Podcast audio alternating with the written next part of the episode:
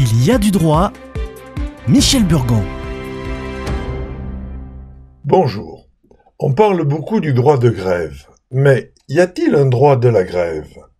Le mot ne se rencontre pas avant la fin du XIXe siècle. Mais sous les termes de sédition, émotion populaire, de cabale, d'assemblée illicite, d'attroupement défendu, de jacquerie, de sabotage, on découvre des actions similaires très anciennes. Sous Ramsès II, douze siècles avant Jésus, on rapporte l'arrêt de travail sur une nécropole royale. Par ailleurs, le Talmud décrit des boulangers revendicatifs. Et à Rome, la sécession plébis, les plébéiens quittent la ville, laissant les patriciens désorientés, sans serviteurs. Et, plus proche de nous, au XVIe siècle, les ouvriers des imprimeries lyonnaises quittent les ateliers. On dit que c'est le grand trick, c'est la parodie du son d'une crécelle. Le tric, c'est le cri de ralliement des ouvriers pour cesser le travail. Cette crécelle annonçait les interruptions autorisées de travail. Le reste du monde conservera ce mot. Strike en anglais, strike en allemand, alors que les Espagnols utilisent plutôt huelga, qui évoque la pose d'un essoufflé.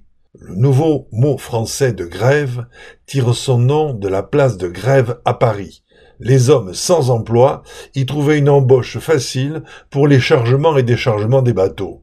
Et lors des funérailles de Louis XV, les bouchers portant le cercueil du roi s'y arrêtèrent pour élever une réclamation. La grève ne prend pas nécessairement une tournure aussi spectaculaire. Elle implique en premier lieu un arrêt, le plus souvent du travail, pour montrer un mécontentement. Elle peut par ailleurs se concrétiser par le blocage de la production ou par des mesures destinées à gagner l'opinion publique, la gratuité des péages, mais aussi par des manifestations parfois illégales, voire pénalement condamnables, comme le chantage environnemental ou la séquestration des membres de la direction. Sous l'Ancien Régime, les coalitions pour faire hausser les salaires étaient punissables de la prison et d'une amende de 60 sols. Dans les jugements anciens, on lit Ces garçons s'attroupent et forment complot entre eux, soit de n'entrer aucun d'eux chez les maîtres, soit de laisser sans garçons les maîtres chez lesquels ils sont, et d'abandonner l'ouvrage qu'ils ont commencé, ou de ne pas venir travailler les veilles de jours de marché.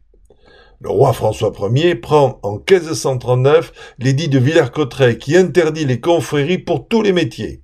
Et il faudra attendre la loi du 25 mai 1864 sur les coalitions pour une réelle réforme et enfin parler du droit de grève. En même temps, on observera une immigration de travail, comme à Marseille, où les ouvriers immigrés italiens sont recrutés pour occuper les emplois pénibles, dangereux et mal payés, mais surtout utilisés comme briseurs de grève. Les ouvriers italiens sont les précurseurs de l'emploi d'une main-d'œuvre immigrée peu revendicative en favorisant le recrutement des travailleurs coloniaux. La grève est vieille comme la délégation du travail. Celui qui délègue détient le pouvoir économique, il a le débouché. Mais celui qui opère peut le paralyser, il a un pouvoir mécanique. Une bonne intelligence est à recommander entre les deux parties, et perfidement, une mauvaise réglementation peut avantager une des parties par trop de sévérité ou trop de liberté.